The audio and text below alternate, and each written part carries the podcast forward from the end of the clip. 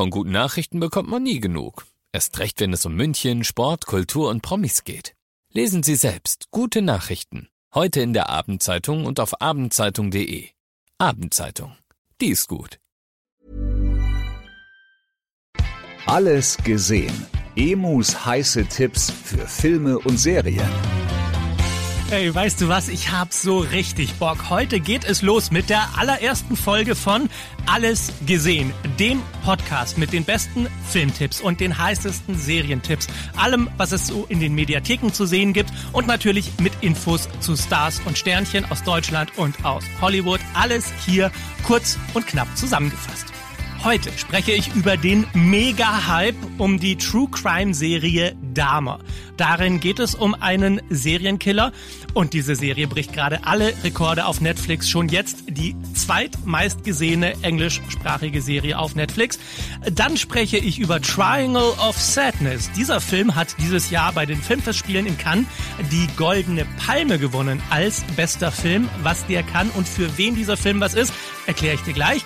Und äh, dann haben wir auch noch den angeblich wirklich, wirklich wirklich, wirklich letzten Teil der Horrorreihe Halloween. Film Nummer 13, jetzt bei Alles gesehen. Los geht's! Es ist irgendwie schon crazy, wie erfolgreich True Crime Serien sind. Das heißt, es geht nicht darum, dass irgendein cooler Drehbuchautor irgendwas erfindet, was mega brutal ist, sondern es geht um die echte Welt. Echte Fälle, echte Mordopfer und echte Serientäter. Und die inzwischen erfolgreichste True Crime Serie heißt Dahmer. Die läuft jetzt auf Netflix, ist die zweiterfolgreichste englischsprachige Serie, die Netflix überhaupt jemals hatte. Nur noch getoppt von dem vierten Teil von Stranger Things.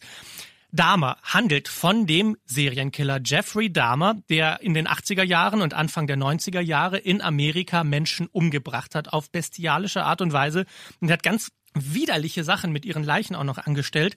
Das sieht man alles in dieser Serie. Und sie ist nicht umsonst erfolgreich, weil sie wirklich spannend gemacht ist. Und ich saß auch so da und dachte, oh Gott, ich kann mir das nicht angucken, ich kann mir das nicht angucken, oh Gott, ist das brutal.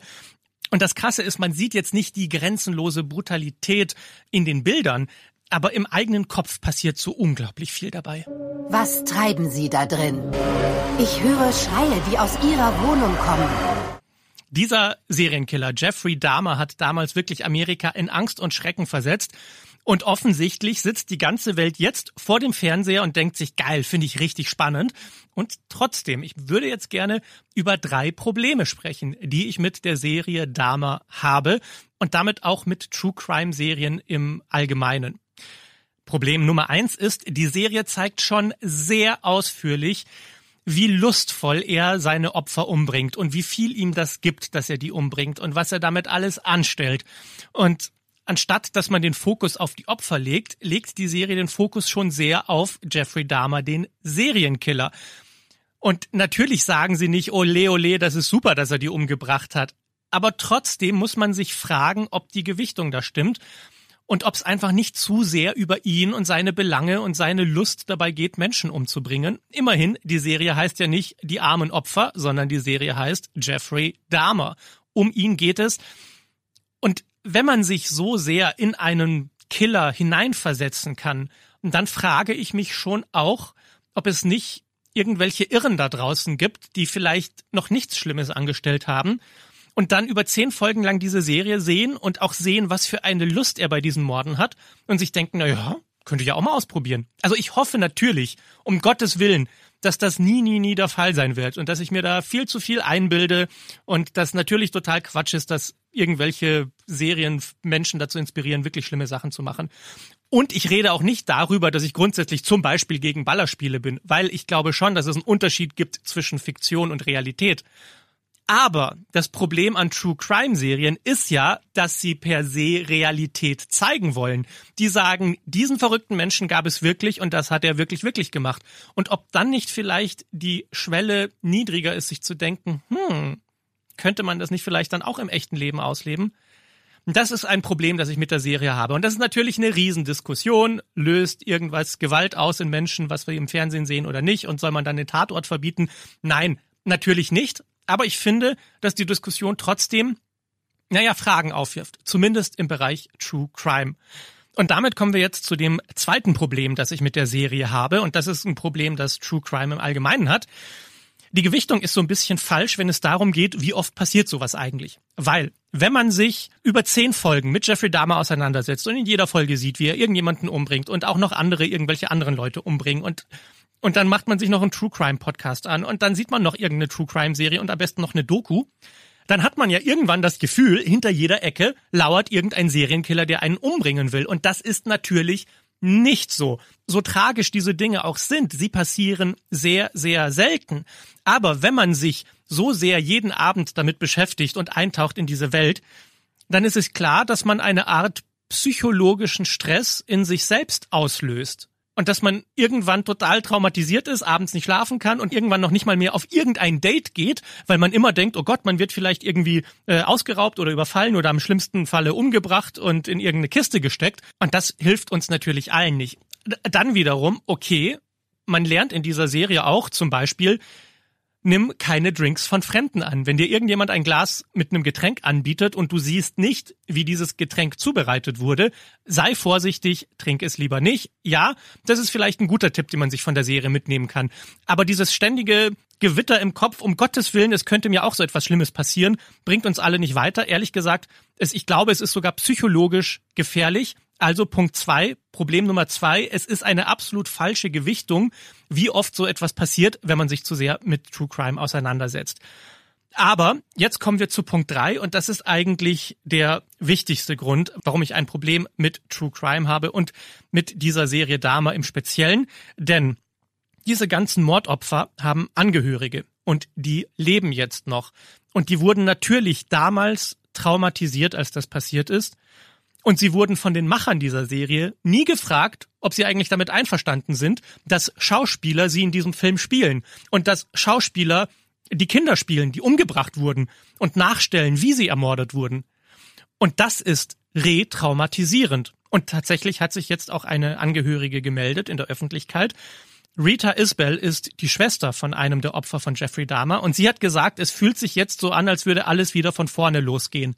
Und das ist tatsächlich ein Problem. Weil letztendlich sollen Serien Unterhaltung sein und sie sollen uns ein bisschen ablenken und unser Leben schöner machen. Aber warum sollte denn Unterhaltung andere Menschen traumatisieren? Warum kann man nicht einfach Geschichten erfinden?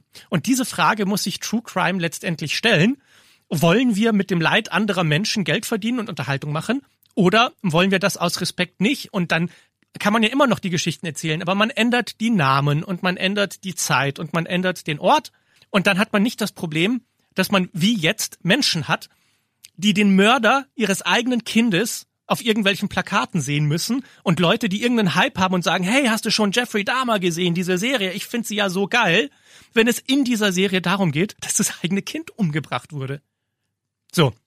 Jetzt ist mein Geschimpfe vorbei, aber das lag mir so auf dem Herzen. Und natürlich, ich bin niemand, der sagt, so eine Serie muss verboten werden und das darf man nicht machen. Nein, jeder soll sich selbst überlegen, welche Unterhaltung er sich aussucht. Und natürlich hat auch jeder die Verantwortung, die Serien zu gucken, die ihn nicht so traumatisieren, dass man dann nicht mehr schlafen kann in der Nacht.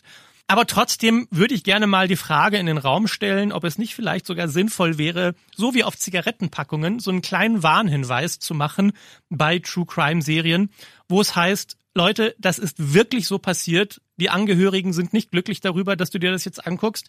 Und äh, denk daran, es ist eine falsche Gewichtung. Nur weil du hier Morde siehst, heißt das nicht, dass jeder auf der Straße rumläuft und dich umbringen möchte. Viel Spaß mit dieser Serie. Letztendlich ist die Serie ja tatsächlich wirklich spannend gemacht und deshalb ja auch nicht umsonst so erfolgreich. Aber so ein bisschen muss man dann trotzdem aufpassen, finde ich. Gut.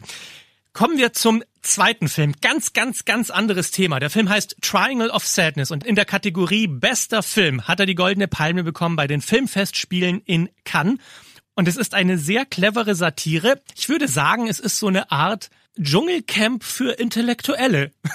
Okay, ich versuche zu erklären, worum es geht. Die Hauptrollen spielen zwei Supermodels. Sie und er sind unglaublich erfolgreich und jung und ihr ganzes Leben dreht sich nur um Instagram und irgendwelche Follower. Ole, ole, ole, ole. Und die beiden werden eingeladen auf eine Kreuzfahrt für Superreiche. Und da gehen sie natürlich hin Und die erste Hälfte des Films, da sieht man halt diese Kreuzfahrt, wie diese reichen Menschen sich für was unglaublich Besseres halten und auch so ein bisschen die Bediensteten schlecht behandeln, die da auf dem Schiff sind. Und mein Gott, Luxus ist ja so wichtig und Konsum ist so wichtig.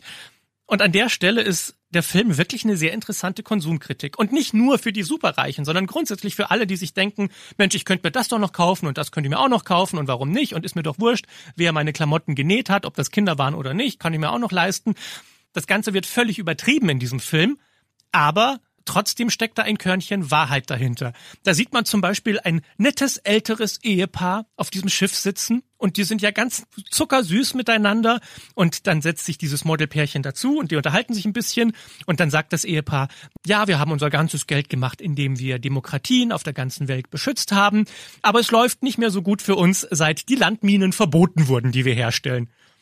Und da merkt man schon so, okay, krass. Ja, also da sitzt das ältere Ehepaar und es hat Geld damit verdient, dass irgendwelche Landminen in den Boden eingegraben wurden. Und dann passiert es. In der Mitte dieses Films ist so ziemlich die lustigste Szene, die ich seit Jahren im Kino gesehen habe. Ich lag am Boden vor Lachen. Denn diese unglaublich reichen Leute in ihren wahnsinnig schönen Kostümen gehen abends dann zu so einem Zehn-Gänge-Menü mit irgendwelchen frittierten Oktopussen auf Trüffelschaum mit einer Reduktion aus sonst irgendetwas, sitzen da an diesen Tischen und dann zieht ein Sturm auf und das Schiff gerät ins Schwanken und es wird so schlimm, dass allen schlecht wird. Und dieser gesamte Saal voller reichen Leute fängt an zu kotzen und kotzen sich selbst an und ihre schönen Kleider und kotzen auf den Boden und auf die anderen Leute. Und es ist richtig ekelhaft. Und trotzdem fressen sie das Zeug in sich rein und der nächste Gang wird serviert und sie kotzen wieder. Und da steckt auch so viel Wahrheit in dieser Szene diese Welt, in der wir leben, in der wir gar nicht mehr genug kriegen können von allem und es kommt uns schon zu den Ohren raus und wir stopfen immer noch weiter in uns rein. Konsum, Konsum, Konsum. Also irgendwie trifft dieser Film gerade krass den Zeitgeist. Und dann gibt es noch so das letzte Drittel des Films.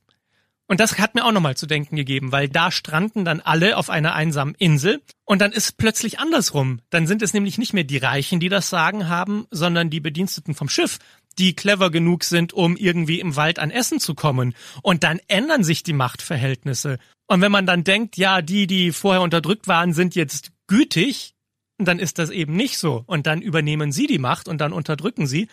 Und da habe ich auch wahnsinnig viel darüber nachgedacht, was es bedeutet, Macht zu haben. Macht als Gesellschaft, indem man sagen kann, wir können es uns leisten, so und so mit der Welt umzugehen und deshalb machen wir es auch. Und aber auch machtlos zu sein am anderen Ende der Welt und zu sagen, wir müssen irgendwie unsere Familien ernähren, aber wenn wir erstmal an der Reihe sind, dann sieht das Ganze ganz anders aus. Und irgendwo in diesem Chaos, in dem wir uns gerade befinden mit unserer Weltsituation, steckt sehr viel Wahrheit in dem Film. Triangle of Sadness. Er hat auch so ein paar Längen. Es ist für mich jetzt nicht ein absolutes Meisterwerk, aber die Message, die der Film hat, finde ich wahnsinnig geil. Der Film läuft jetzt im Kino. Und damit kommen wir zum dritten Film heute, nämlich dem 13. Teil. Ja, der 13. Teil von Halloween.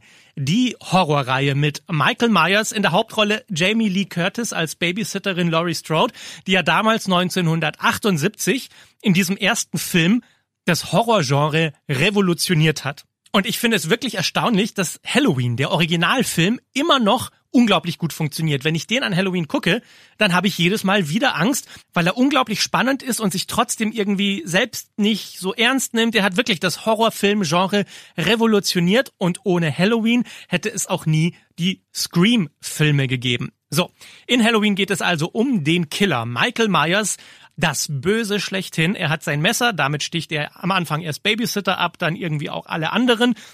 Ja, Zwölf Filme gab es schon, das ist jetzt der dreizehnte. Die zwölf Filme unterscheiden sich teilweise auch so sehr voneinander, dass sie sich gegenseitig widersprechen. Das, was in dem einen passiert ist, kann im anderen dann nicht passiert sein und andersrum. Dieser neue Film heißt Halloween Ends. Es geht wieder um Laurie Strode, gespielt von Jamie Lee Curtis. Die ist ja inzwischen 63 Jahre alt, aber das hält sie nicht ab, in so einem richtig blutigen Horrorfilm wieder mitzuspielen und sich Michael Myers zu stellen. Aber man muss auch sagen, als Publikum fühlt man sich so ein bisschen beschissen in dem Film. Und zwar, man fühlt sich betrogen um Michael Myers. Der taucht zwar auf, aber am Anfang immer nur ganz, ganz kurz und man weiß noch nicht mal, ob er wirklich auftaucht oder ob sich die Leute das nur einbilden. Erst im großen Finale ist Michael Myers so richtig zurück und die restliche Zeit geht es um Laurie Strode, die eben inzwischen einiges erlebt hat in ihrem Leben. Michael Myers hat ihre Familie umgebracht und ihre besten Freunde, die Tochter umgebracht. Und jetzt lebt sie mit ihrer inzwischen erwachsenen Enkeltochter in einem Haus und diese Enkeltochter hat einen neuen Freund. Und Laurie denkt sich, irgendwas stimmt nicht mit diesem Freund von ihr. Der hat in seinen Augen das gleiche Böse, das Michael Myers auch immer hatte. Und dann versucht sie ihre Enkeltochter davon zu überzeugen, dass sie diesen Freund in die Wüste schicken soll. Der Freund sagt, sag mal, spinnst du? Ich bin ein total lieber Kerl. Und dann beschäftigt sich diese Familie letztendlich anderthalb Stunden lang in diesem Film nur so ein bisschen mit ihren eigenen Problemen. Und ja, es passieren ein paar Morde, aber die passieren so nebenbei. Und letztendlich geht es darum, ob Laurie den Freund ihrer Enkeltochter cool findet oder nicht. Und das ist ehrlich gesagt meine Kritik an diesem Film. Ich habe mir wirklich mehr erwartet. Die erste Szene ist richtig gut gemacht. Eine der besten Horrorfilmszenen überhaupt. Und dann flacht der Film so ein bisschen ab. Er ist immer noch ein guter Horrorfilm und ich würde sagen, ja, für Horrorfilmverhältnisse okay und spannend. Aber für den letzten großen Teil der Halloween-Reihe war ich echt enttäuscht. Ich habe mich betrogen gefühlt um Michael Myers, weil er zu wenig darin vorkommt. Man kann ihn sich angucken, wenn man jetzt zum Beispiel sagt, gut, an, an Halloween, ich habe jetzt alle Filme fünfmal gesehen, jetzt gucke ich mir den neuen auch noch an. Vollkommen okay, aber man darf nicht zu viel erwarten. So, das war's mit der ersten Folge Alles gesehen. In der nächsten Folge gibt's Besuch von Dwayne The Rock Johnson, denn der ist als Superheld Black Adam im Kino zu sehen. Und dann spreche ich noch über die Fortsetzung von Der Vorname. Der Film heißt Der Nachname. Wer hätte das gedacht? Iris Berben spielt wieder die Hauptrolle zusammen mit Florian David Fitz und Christoph Maria Herbst. Das alles gibt's in der nächsten Folge. Alles gesehen. Ich freue mich auf dich. Alles gesehen. Emus heiße Tipps für Filme und Serien. Jeden Freitag neu. Dieser Podcast ist eine Produktion von 955 Charivari, Münchens Hitradio.